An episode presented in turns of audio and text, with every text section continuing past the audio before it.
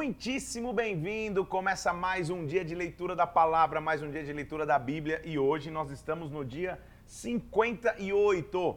Já começando e mergulhando na história no livro profético de Isaías. Vamos orar? Vamos pedir que o Espírito Santo venha sobre nós, que a glória dele fale conosco. Pai, nós queremos nos colocar diante de Ti aqui, pedindo que Teu Santo Espírito venha, que a Tua glória se manifeste em nós, através de nós. Abre o nosso entendimento, Senhor, para que à luz da tua palavra nós escutemos o teu ouvir, meu, o, o teu realizar, Senhor, aquilo que o Senhor quer falar aos nossos corações, meu Deus. Fala conosco, em nome do Senhor Jesus Cristo, Deus, em nome do Senhor Jesus. Amém e amém. Começamos então ontem os livros de profecia na Bíblia, com um profeta considerado profeta maior, e não é pela sua, pelo seu grau de relevância ou importância, mas pelo tamanho do registro de seus escritos, Isaías. Isaías, um profeta que viveu para profetizar principalmente para grandes reis em Judá, antes do cativeiro. Então lembra que voltou na cronologia, a, a, a, a cronologia já não, já não é mais reconstrução, é como se tivesse voltado antes do cativeiro, inclusive, acontecer. Para mostrar a importância de um profeta. O que um profeta faz? Profeta confronta o povo em relação ao seu pecado e a sua distância de Deus.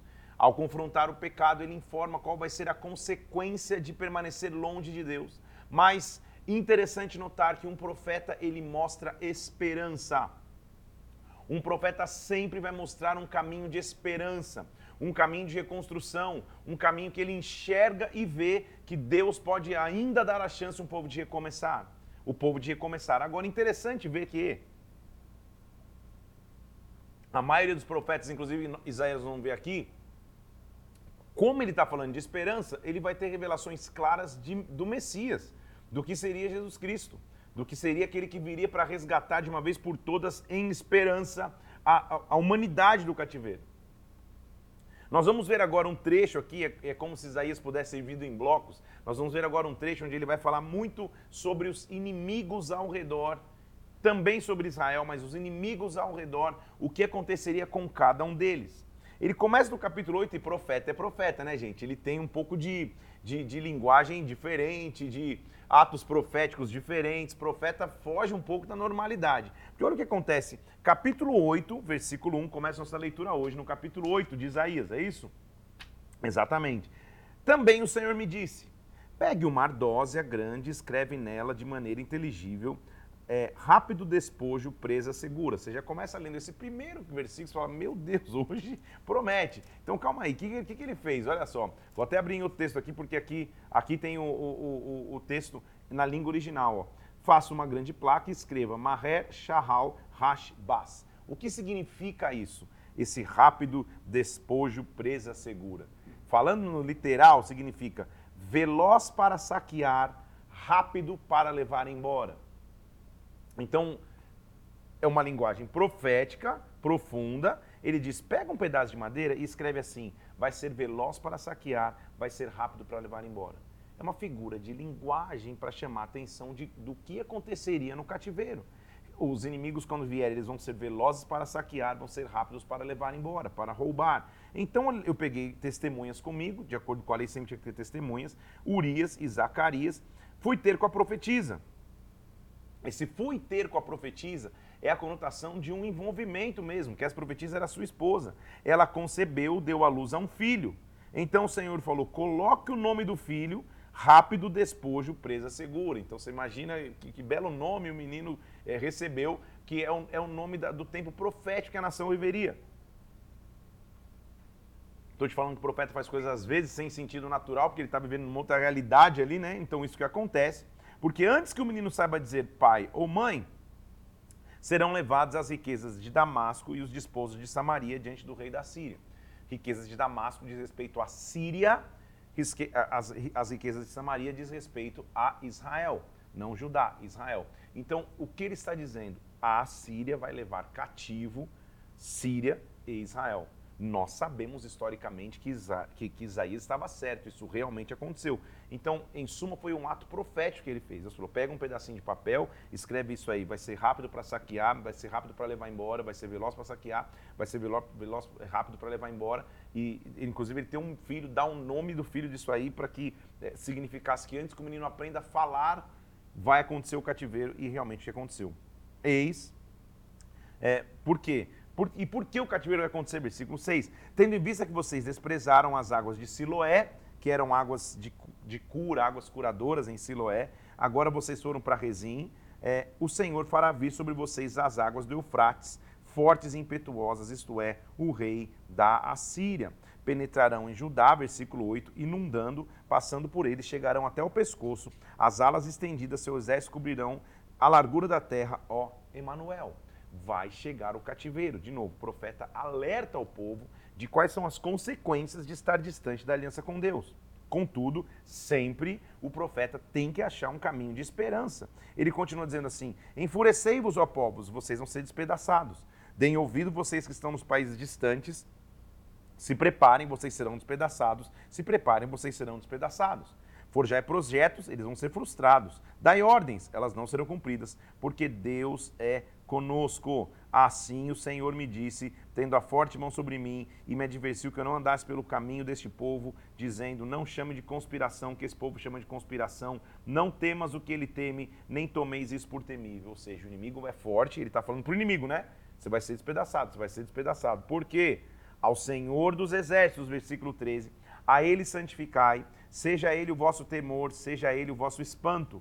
Ele vos será santuário, mas será pedra de tropeço e rocha de ofensa às duas casas de Israel. Laço e armadilha aos moradores de Jerusalém. Muito dentre eles tropeçarão e cairão, vão ser quebrantados, vai acontecer o cativeiro. Resguarde o testemunho, sera a lei no coração, porque, versículo 17, eu esperarei no Senhor, que esconde o seu rosto da casa de Jacó, a ele eu aguardarei. O profeta sempre mostra o caminho de esperança. Então ele está mostrando, claro, vai ter uma consequência de estar distante da aliança que vocês deveriam ter com Deus, porém eu tenho em quem esperar. Quando, quando disserem a vocês, versículo 19, consultem necromantes, consultem adivinhos, consultem aqueles que, que, que, que usam de adivinhação, acaso, versículo 19, não consultará o povo ao seu Deus?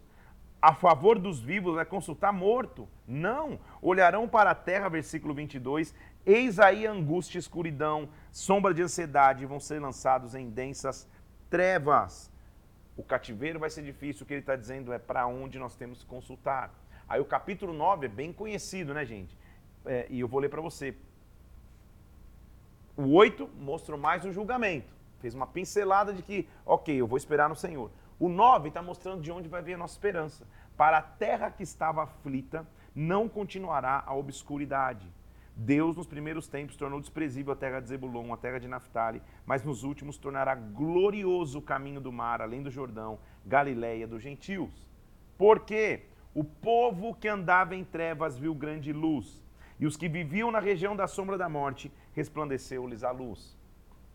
Isso sim tem um sentido retorno cativeiro, mas sim tem um sentido messiânico. Quando eu digo messiânico, é que fala do Messias, você fala, quem é Messias, meu Deus do céu? Não estou entendendo nada. Messias foi meu professor de matemática na quinta série. Calma, deixa eu explicar. Na tradição judaica, espera-se o Messias. Messias é o Salvador, o resgatador. Jesus é o Messias. Ok? Então, na tradição judaica não se espera Jesus, Yeshua, mas se espera o Messias. Só que Yeshua, Hamashia, Jesus é o Messias. Por isso, quando a gente fala de uma revelação messiânica, isso quer dizer, eu acredito, que Jesus é o Messias que estava sendo esperado por Israel. Tudo bem? Então ele está dizendo assim, ó, o povo que estava em treva viu luz, o povo que estava na sombra da morte resplandeceu a eles uma luz. Versículo 3: Tem multiplicado este povo a alegria, aumentaste a alegria, eles se alegram diante de ti. Por quê? Versículo 4: Tu quebraste o jugo que estava sobre eles, a vara que feriu seus ombros, o cetro do seu opressor, como nos dias dos midianitas, está sendo quebrado como? Aí olha só, um menino nos nasceu, um filho se nos deu. O governo está sobre os seus ombros. O seu nome será Maravilhoso Conselheiro, Deus Forte, Pai da Eternidade, Príncipe da Paz. Já daria para terminar esse momento nosso aqui, só que só está começando a leitura de hoje um menino nasceu. A espera do Messias, então, a espera do Salvador para a humanidade, Salvador para Israel, é cumprida ou é, ou é, ou é realizada no, na vinda de Cristo. Só que ele não vem de forma hipotética, ele não vem de forma virtual, ele não vem de forma figurativa. Nós vamos ver no Novo Testamento que ele realmente veio em carne. Só que ele simplesmente não apareceu. Estava lá, de repente ele apareceu em Jerusalém. Não. Ele cumpriu o processo natural da vinda de um ser humano à Terra. Ou seja, houve um nascimento. O que nós chamamos de nascimento virginal. Ele nasceu de uma moça que não, que, que não tinha tido contato sexual com ninguém. Nós vamos ler lá na frente. Em suma, o menino se tornou homem, o Messias se tornou como um homem. Por isso que a visão que, que Isaías está tendo é que um menino nos nasceu. Ele é menino até hoje? Não. Então as figurinhas é, é, é, de imagenzinhas dele, pequenininho na manjedoura, a gente ali e tal, é, histórica, mas, mas, ele não é esse menininho mais. Ele, ele, ele é um homem que ressuscitou, está à direita do Pai, nós vamos chegar lá. Mas a visão que Isaías está vendo é de um menino que nasceu, ou seja, houve um novo nascimento.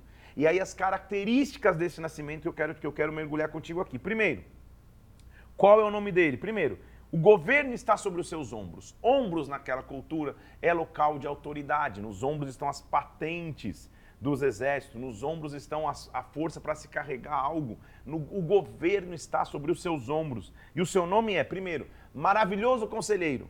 Às vezes a gente erra e fala maravilhoso, vírgula, conselheiro. Não, uma coisa só. Maravilhoso conselheiro. O que isso significa dizer? Que os seus conselhos envolvem maravilhas. Os seus conselhos não são naturais. Os seus conselhos andam na sobrenaturalidade e de milagres, prodígios e maravilhas. Então o conselho dele vai além da realidade natural do que eu vivo. Deus forte, ou seja, ele não pode ser mudado, ele não pode ser sacudido, ele, ele fixou-se e ele é estabelecido em sua força, nada pode alterá-lo. Deus não muda. Pai da eternidade, o controle do tempo está em suas mãos. O ontem, o hoje e o amanhã pertencem a Deus. Ele sabe o fim antes mesmo do começo. E ele é príncipe da paz. Ao falar de príncipe da paz, o literal significa dizer ele fará qualquer esforço necessário para que a paz seja estabelecida. Se for necessário guerra, ele guerreia para trazer paz. Se é necessário acordo e, e, e, e, autoridade, ele exerce sua autoridade para que a paz reine. Ser príncipe da paz significa dizer, ele estabelece o que for necessário, anda e faz, guerreia o que for necessário para que a paz seja estabelecida. Um menino nos nasceu e o governo está sobre ele para que, que sobre ele, versículo 7, se aumente o seu governo e venha paz sem fim sobre o trono de Davi, sobre o seu reino, para estabelecer e firmar juízo e justiça de agora e para sempre. O zelo do Senhor dos Exércitos é que fará isso. Ele oferece o maior caminho de esperança da humanidade. Um menino nos nasceu, o governo está sobre ele, ele é maravilhoso. Só que ele continua mostrando como todo profeta, as consequências de se afastar da aliança com Deus. Porque agora ele, vai, ele, já, ele profetizou, dizendo que os assírios viriam tomar a, a, a Damasco e Samaria. Agora ele vai profetizar contra o reino de Israel. O Senhor enviou uma palavra contra Jacó, ela caiu em Israel.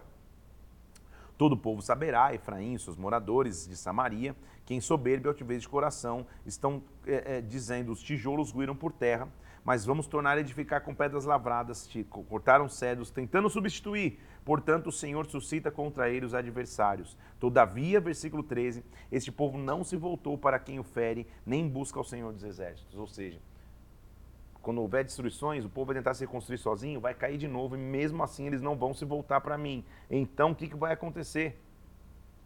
O Senhor, versículo 14, pelo que o Senhor corta de Israel a cabeça, a cauda, a palma, o junco num mesmo dia. É, é, de novo a previsão do cativeiro que vai acontecer. O ancião, o homem de respeito, é a cabeça, o profeta que ensina a mentira é a cauda. Ele está mostrando quem que Deus vai tirar porque guias desse povo são enganadores, enganadores e por isso são dirigidos e são devorados. O Senhor não se alegra com os jovens, não se compadece com os órfãos, com as viúvas, não se aparta a ira da mão dele, porque continua estendida. Por quê? Porque a maldade lavra como um fogo porque a ira, por causa da ira do Senhor dos Exércitos, a terra está abrasada, o povo é como um pasto no fogo, ninguém poupa o seu irmão. Ele está mostrando o cenário terrível que Israel está vivendo e a consequência que eles teriam. Então não é que o profeta só profetiza tragédia, ele fala a realidade. Então profeta é aquele que fala a verdade. Não tem como ele profetizar bênção e alisar bênção se o povo está distante da aliança que tem com Deus. Então ele, ele, ele sempre deixa um caminho de esperança, mas ele está mostrando: se você ferir tua aliança com Deus, você não vai permanecer firme. Você não vai, você, você não, não vão permanecer de pé, ok? E aí ele continua dizendo: que está acontecendo? Ai daqueles, versículo 10, que decretam leis injustas, que escrevem leis de opressão, que negam justiça aos pobres, que roubam as viúvas e os órfãos. Ele está descrevendo o cenário.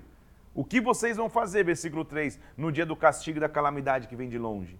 Nada mais nos resta fazer senão dobrar-vos ante os prisioneiros e cair entre os mortos. Ou seja, vai ter uma consequência. Profeta, ele fala da consequência. Ele falou contra Israel, a sequência agora ele vai falar do reino da Síria. Ai da Síria, versículo 5, cetro da minha ira, vara em sua mão o instrumento do meu furor. Eu envio contra uma nação ímpia, contra o povo da minha indignação lhe dou ordens. Ele está ele tá eh, mostrando para que dele roube a presa, tome o despojo e ponha para ser pisado aos pés como lama nas ruas. O que ele está dizendo? A Síria, que seria um grande império, que, que, que iria subjugar Israel, eu sou maior do que vocês. Então, o controle de todas as nações, na verdade, está nas mãos do nosso Deus. O que ele está dando a entender aqui é que a Síria é só um instrumento usado pela permissão de Deus para que o povo se realinhasse com ele de novo. Ele está dizendo, por isso, versículo 12, sobre a Síria, acontecerá que, havendo o Senhor acabado toda a sua obra no Monte Sião e em Jerusalém, castigará a arrogância do coração do rei da Síria e a desmedida altivez dos seus olhos. Ou seja, a Síria, vocês estão achando que vocês são os top só porque vocês vão levar cativo Israel? Quando eu tiver terminado de trabalhar em Israel, ou com Israel, eu vou derrubar a Síria também, porque Deus está acima das nações. Olha o que ele está dizendo. Porventura, versículo 15, vai se gloriar o machado contra aquele que corta? Ou seja, vocês só são machado na minha mão, assim, eles só são meu instrumento. Eu estou usando vocês para isso. Ou vai presumir a serra contra aquele que a maneja? Não, porque o Senhor dos exércitos, versículo 16, enviará a, fé, a, a tísica, que é como se fosse a, a a enfermidade contra os seus homens, todos gordos debaixo de sua glória, acenderá uma queima como queima o fogo. Porque a luz de Israel virá ser como fogo, e o seu santo como labareda, que abrasa e consuma a Síria num só dia. Você entende? É um resumo que ele está dizendo. Primeiro ele está dizendo, olha, a Síria vem, vai acabar com Samaria, vai levar cativo. Vocês são super poderosos, mas a Síria, vocês são machado. Eu que estou no controle aqui, eu que estou comandando tudo. E aí, quando isso acontecer, Olha a esperança de novo, versículo 20. Acontecerá naquele dia que os restantes de Israel e da casa de Jacó, que se estiverem salvados, nunca mais se estribarão naquele que os feriu, a Síria, mas com efeito se estribarão no Senhor, o Santo de Israel. Ou seja, vão tremer e vão, e vão confiar no Senhor, o Santo de Israel. Os restantes se converterão ao Deus forte, sim, os restantes de Jacó vai ter um povo remanescente do cativeiro, porque ainda que o teu povo, ó Israel, versículo 22, seja como a areia do mar, o restante se converterá, destruição será determinada transbordante de justiça. Porque assim do Senhor dos Exércitos, versículo 24, povo meu que habitas em Sião, não temas a Síria quando te ferir com vara, como quando levantar contra ti, porque daqui a pouco tempo se cumprirá a minha indignação, versículo 25, e a minha ira para consumir.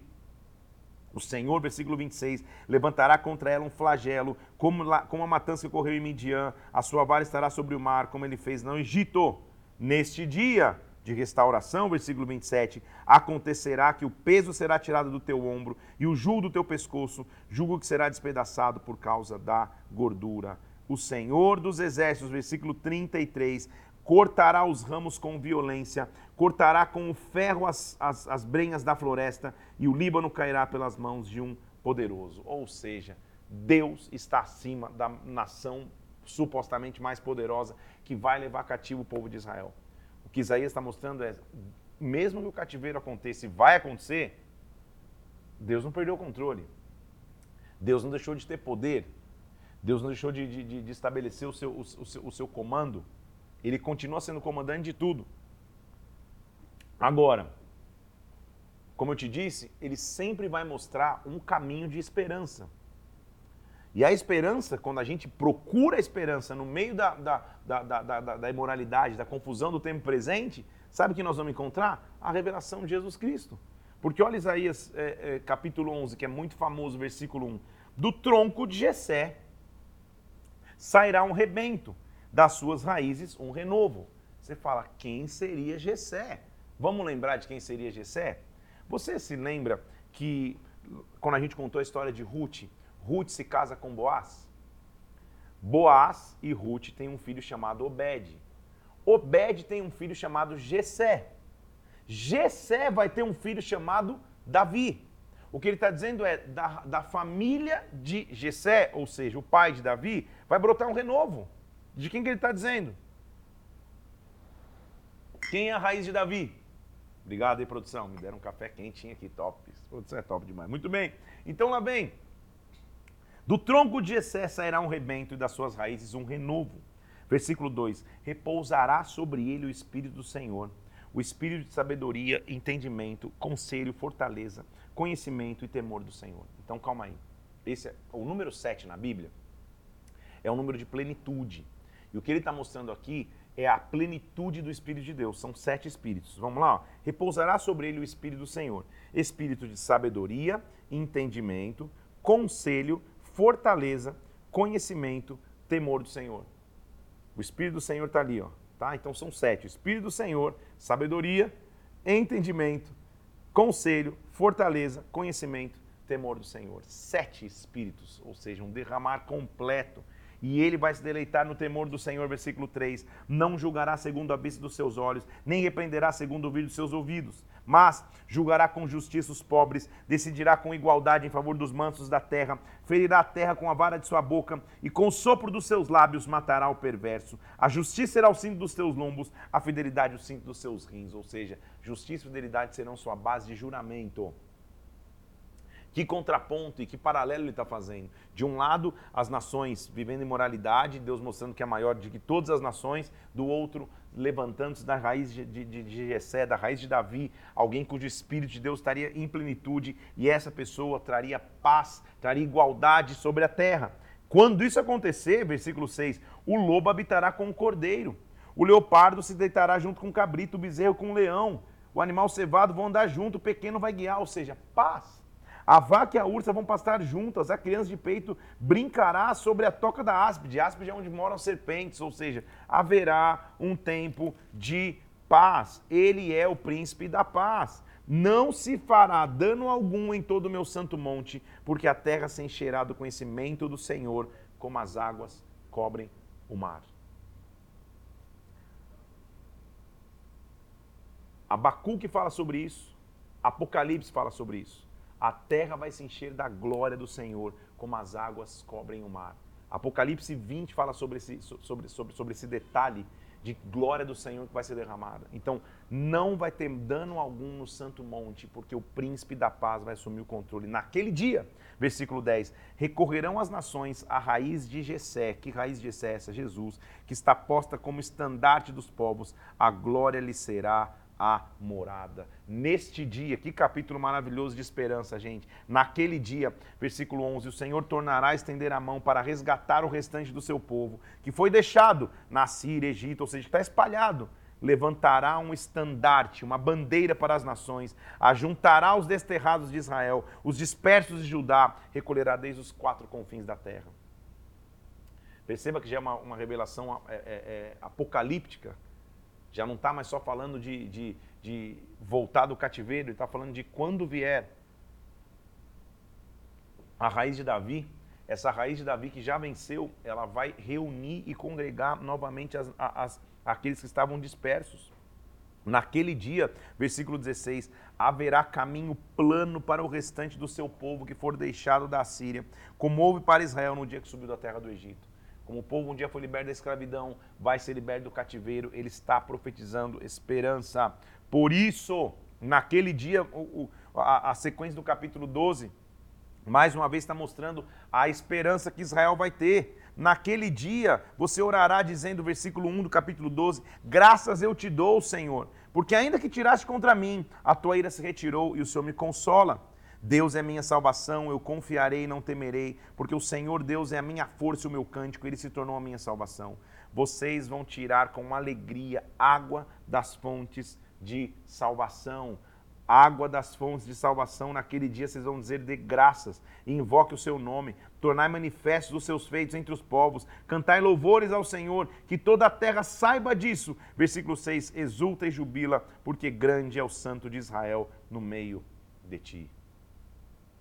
Eu acho muito interessante esse contraponto que Isaías faz, porque às vezes é, a gente acha que o profeta é só aquele que vai descer o cajado o tempo inteiro, então ele traz a realidade, ele não alisa, ele fala o que vai acontecer, ele, ele expõe a ferida, mas ele também oferece o caminho de redenção. Mas ele também diz: não, vocês vão se reconstruir.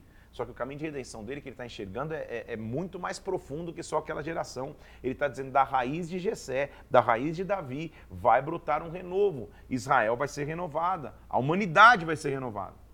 A partir de agora, nós vamos passar alguns capítulos aqui até, deixa eu ver, se eu acho que até o final de hoje, hoje nós vamos até o 21, é isso? Com, com Isaías profetizando agora contra os inimigos.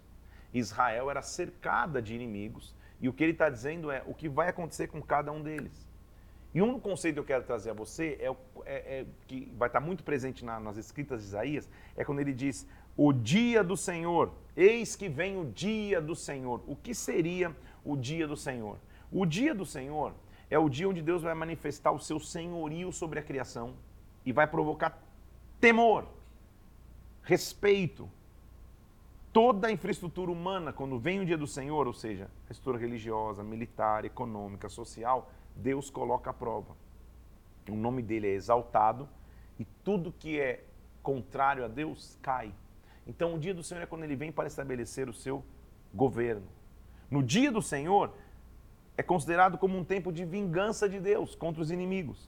E também é, é, é, é, ele mostra que é quando Deus garante ao seu povo sua soberania e seu cumprimento de promessas. Todo aquele que ama Cristo, todo aquele que ama Deus, espera o dia do Senhor, que o Senhor venha. Só que aí a gente já viu em Salmos que tem um salmo que diz: Este é o dia que o Senhor fez. Então, na verdade, todos os dias, hoje, eu e você, podemos clamar a intervenção divina, podemos clamar a intervenção de Deus. O que Isaías está vendo aqui é que vai chegar o dia né, que Deus vai agir contra os inimigos. Aí ele está falando de vários inimigos. O primeiro que ele vai falar é contra a Babilônia. Sentença que numa visão recebeu Isaías, filho de Amós, contra a Babilônia. E ele diz: Levanta uma bandeira sobre um monte, levanta a voz para eles, acena com a mão para que, eles, para que entrem pelas portas dos tiranos. Eu dei ordem aos meus consagrados, chamei meus valentes para executarem a minha ira, com, que, com, com a exultação que se orgulham já se ouve sobre os montes o rumor como de um povo, o clamor de reinos e de nações congregados, porque o Senhor dos Exércitos passa a revista às tropas de guerra. Ou seja, Deus está levantando o seu exército. Isso quer dizendo. Uivai, versículo 6, pois está perto o dia do Senhor, vem do Todo-Poderoso com assolação. Ele está se levantando. Então todos os braços se tornarão frouxos, o coração de todos os homens se derreterá, vão ficar assombrados apoderação de dores, terão contorções como uma mulher que está dando em parto, atônitos um para os outros, porque vem o dia do Senhor. O dia do Senhor é um dia cruel, com ira, furor, para converter a terra em assolação ou destruir os pecadores. Então, o dia do Senhor, gente, eu e você que temos aliança com Deus, é um dia que a gente tem que aguardar. A gente tem a, tem a impressão de que o dia do Senhor é um dia de um julgamento terrível, que a gente vai ficar mal. Não. Se você tem aliança com Deus, o dia do Senhor é o dia da tua salvação. É o dia do teu resgate, o dia do Senhor é o dia que você, que, que você aguarda, que Ele intervenha e os inimigos caiam por terra. E Ele está dizendo, olha, quando o dia do Senhor vier, versículo 13, farei estremecer os céus, a terra será sacudida do seu lugar por causa da ira do Senhor dos exércitos, por causa do dia do seu ardente furor. Eis que eu despertarei contra os medos, que não farão caso da prata e nem tampouco desejarão ouro. Versículo 19, olha o que ele está dizendo. Babilônia, a joia dos reinos, Glória e orgulho dos caldeus será como Sodoma e Gomorra quando Deus as transformou. Lembra que a Babilônia, é, é, que Sodoma e Gomorra está destruída por Deus? Ele está dizendo, Babilônia, quando eu vier, vocês vão ser como Sodoma e Gomorra. Nunca mais, versículo 20, você vai ser habitada, ninguém morará nela de geração em geração. O arábio não armará ali sua tenda, nem tampouco os pastores farão ali os seus rebanhos. Babilônia, que era um grande império, Isaías já está profetizando a ruína. Uma coisa é hoje a gente saber que a Babilônia nem existe mais, Estima-se que geograficamente a, a, a, região da Babilônia, onde é o, atualmente o Iraque, o país Iraque, que, que, que deixou evidente de ser um país é, relevante é, no cenário global e mundial, baseado nessas promessas que ele está dizendo aqui. Cara, Babilônia um dia é um grande império, só que um dia vai cair. Uma coisa é você profetizar depois, depois de já estar tá caído. Isaías está olhando profeticamente. Hoje vocês são grandes, tudo certo.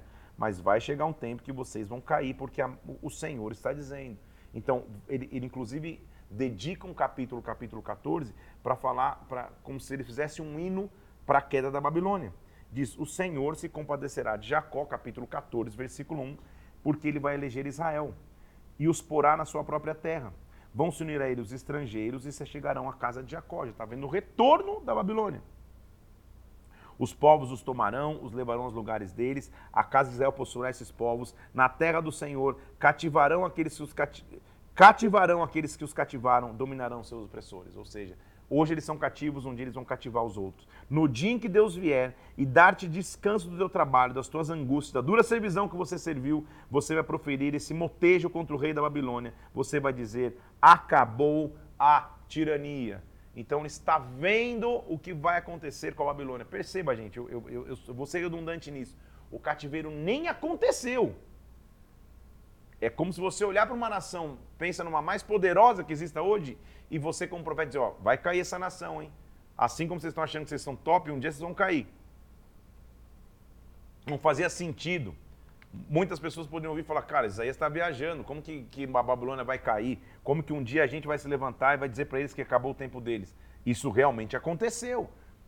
Inclusive durante o cativeiro, a Babilônia deixou de ser forte, quem passou a ser forte foi o Império Medo-Persa. Já falei sobre isso. Então, o que Isaías está vendo é antes, no sentido de que Deus sempre controla tudo. Olha o que ele diz que, e, e, o que vai acontecer com a Babilônia, versículo 11: Derrubada na cova estátua soberba, ao som da tua harpa, por baixo de ti, uma cama de vermes e são a sua coberta. Caíste do céu, estrela da manhã, filho da alva, você foi lançado por terra, você que debilitava as nações. Babilônia, você caiu, caiu a Babilônia. Tem uma música antiga, mais ou menos, que lá do começo da, do, do Ministério Bola de Neve, que se diz cai a Babilônia. E é isso, né? Claro que a gente está falando da, da, da, grande meretriz, lá na frente, Apocalipse, a gente vai ler sobre isso, não quero entrar para não te dar um, um, uma indigestão ainda hoje, uma mistura de assuntos, mas o que ele está vendo aqui é significativo. Antes do cativeiro acontecer, eu já estou vendo a queda de quem vai me levar cativo.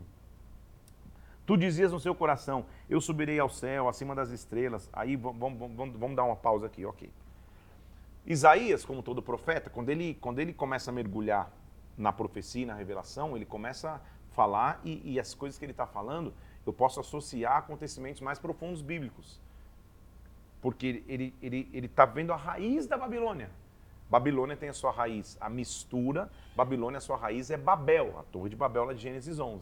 E o que, o que, que ele está vendo? No, no, que, que ele está se, no, no, que, que ele tá se referenciando? O que, que, que ele está colocando aqui? Ele vai, ele vai mostrar que a Babilônia pode ser equivalente ao que aconteceu com o próprio Satanás, ao que aconteceu com o próprio inimigo. Ele vem, ele vem dizendo assim: olha, é, derrubada, versículo 11, está na cova tua soberba. Também o som da tua harpa por baixo de ti, uma cama de vermes são a tua coberta. Olha o que ele está descrevendo o que aconteceu com Satanás. Como você caiu do céu, ó estrela da manhã, filho da alva. Como você foi lançado por terra, você que debilitava as nações. Você dizendo no teu corações, eu subirei ao céu, estarei acima de Deus, exaltarei o meu trono no monte da congregação, na, na, extremidade do norte, subirei acima das mais altas nuvens, serei semelhante ao Altíssimo. Lembra que Satanás quis ser? Contudo, você vai ser precipitado para o reino dos mortos, no mais profundo abismo. O que aconteceu sobre os imperadores da Babilônia, como Nabucodonosor, é a raiz do que aconteceu com Satanás. Achou que ia ser grande como o Altíssimo e caiu. Os que te virem em Babilônia vão te contemplar e vão dizer: É esse o homem que fazia estremecer a terra, que punha no mundo um medo e assolava as cidades? Você é lançado fora da tua sepultura como um renovo, bastardo, coberto de mortes, traspassados à espada, cujo cadáver desce a cova e é pisado de pedras. Versículo 19. Então, versículo 20, 21, preparai, preparai a matança para os filhos, por causa da maldade dos seus pais. Versículo 22, vou me levantar contra eles, e o Senhor dos Exércitos, exterminarei a Babilônia, o seu nome, os descendentes e a sua posteridade, diz o Senhor. Então, de novo, é claro, depois você vai ler todo com calma o capítulo, mas o resumo dessa primeira parte é a Babilônia vai ser julgada, a Babilônia, a Babilônia também vai ter um fim. Lembra que a gente falou lá, quando, acho que no 8, Deus mostrando, olha, a Síria, vocês são o machado, eu sou a mão, eu que estou no controle, a mesma coisa. Aí ele vai começar a profetizar uma série de questões contra vários inimigos. Então, Isaías não está só pesando e alertando o povo de Israel. Ele está lançando sentenças proféticas contra os inimigos. Isso também é uma forma de mostrar esperança. Então, uma coisa é uma coisa, outra coisa é outra coisa. Ele estava dizendo: olha, vocês, Israel, estão distante de Deus, o cativeiro vai acontecer. Ponto. Só que Deus não deixou de ser Deus. Deus não, não, não, não deixou de se preocupar e vai cuidar de cada inimigo que está ao seu redor. Então, ele já falou contra a Babilônia. A partir do versículo 24 do capítulo 14, agora vai falar contra os assírios. Como pensei, assim vai acontecer. Versículo 24. Como determinei, assim vai se efetuar. Versículo 25. Quebrantarei a Síria na minha terra, nas minhas montanhas.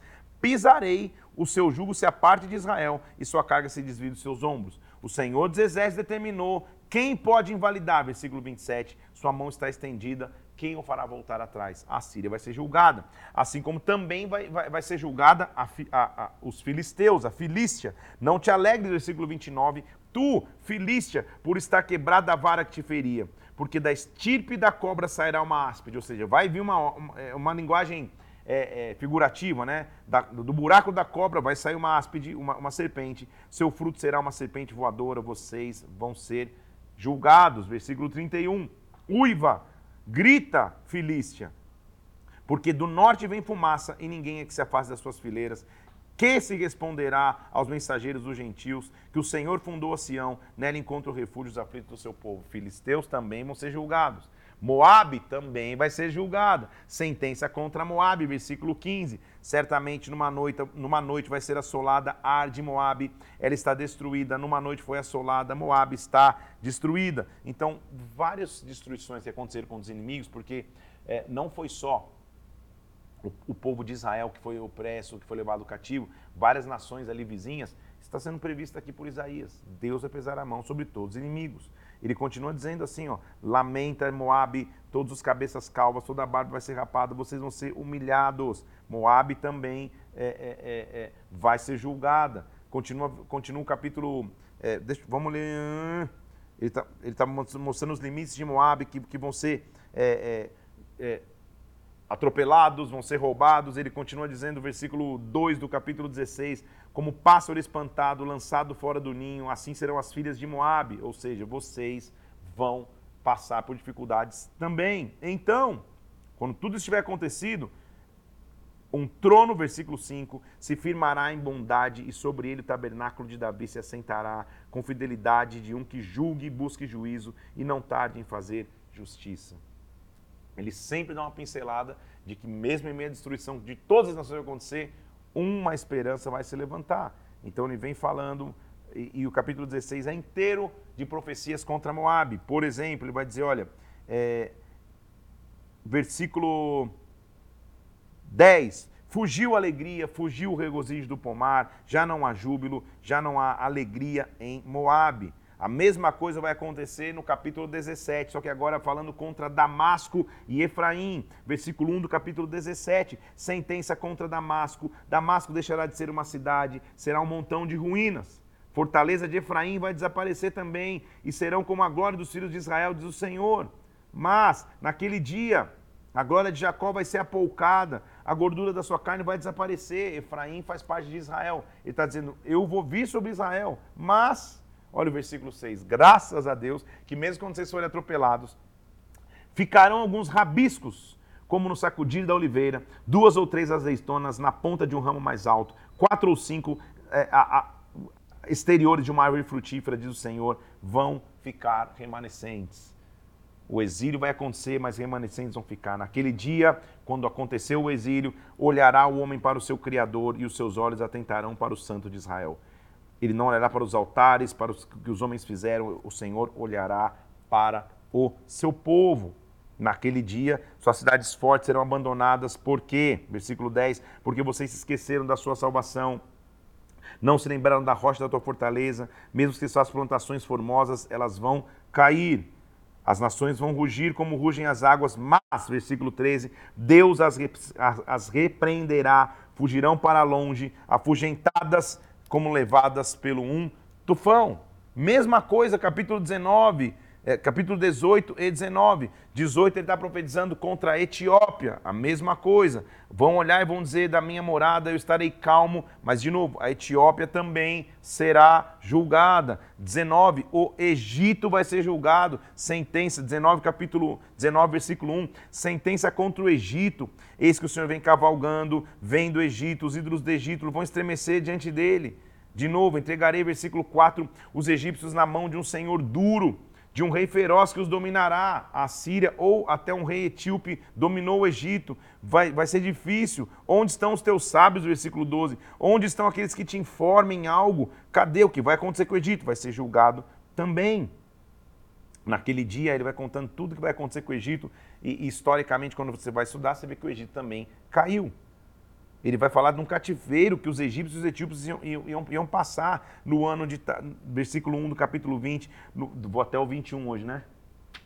Isso, não quero passar. No ano em que Tartã, em, e ele vai mostrar quando isso aconteceu, historicamente foi em 711 a.C., ele diz, vai, solta os teus lombos, é, é, deixa, deixa, eu ler com calma, tá? Para entender o que, que ele fez. Porque Isaías, às vezes, ele, ele era a figura profética. Então vamos ler lá. No ano, versículo 1 do capítulo 20. No ano em que Tartã, enviado por Sargão, rei da Síria, veio de Asdote e aguerriou, nesse mesmo tempo o Senhor falou por intermédio de Isaías, dizendo: Vai, solta dos teus lombos o pano grosseiro de profeta, tira dos pés o calçado, e assim ele fez, andando despido e calçado. Então Deus pediu que o próprio Isaías fizesse uma profecia. Ele tira a roupa de profeta e passa a andar despido e descalço. Por três anos ele fica assim. E o Senhor falou: Assim como Isaías, meu servo, andou três anos despido e descalço, assim acontecerá contra o Egito e contra a Etiópia. O rei da Síria levará presos do Egito e exilados da Etiópia, com suas nádegas descobertas. Isso vai ser vergonha. Isso realmente aconteceu. Deus pede para ele tirar o teu manto de profeta para mostrar literalmente o que vai acontecer. Ora, Versículo 6: Os moradores dessa região dirão naquele dia: Vejam, isso aconteceu àqueles em que esperávamos ou que fugimos por socorro. Quem vai, ou, ou como, pois, nós escaparemos? Quem vai nos livrar do rei da Síria? Então, de novo, eu sei que, que, que esta parte de Isaías ela é mais é, é, robusta, menos fluida. Por quê? Porque são profecias que, para você no dia a dia, você nem sabe direito onde é Moab, onde é a Síria, onde não sei o quê o suma disso tudo, Deus nunca perde o controle da história. Deus sabe já o que vai acontecer. Ele já, ele já profetizou que a Síria vai ser um grande é, é, é, império, mas vai cair também. Babilônia vai cair também. Não tem nação maior do que o poder de Deus. Ele volta para terminar nossa leitura de hoje, é, profetizando no começo do capítulo contra a Babilônia de novo. Sentença contra o deserto do mar. Dura visão foi anunciada. Ele diz: olha, o pérfido procede perfidamente, ou seja, o insensato está agindo com insensatez, o destruidor anda destruindo. Os meus lombos estão cheios de angústias, dores se apoderaram de mim. Agora, mais uma vez, se ergueu a voz dizendo, versículo 9: Caiu a Babilônia, suas imagens de escultura caíram, despedaçadas pela terra. Caiu. Ele vai continuar profetizando contra Dumá, que na verdade é a terra de Edom sentença contra Dumá, vai profetizar contra a Arábia, versículo 13, sentença contra a Arábia, vão se fugir com espadas, eu vou tocar as nações ao meu redor.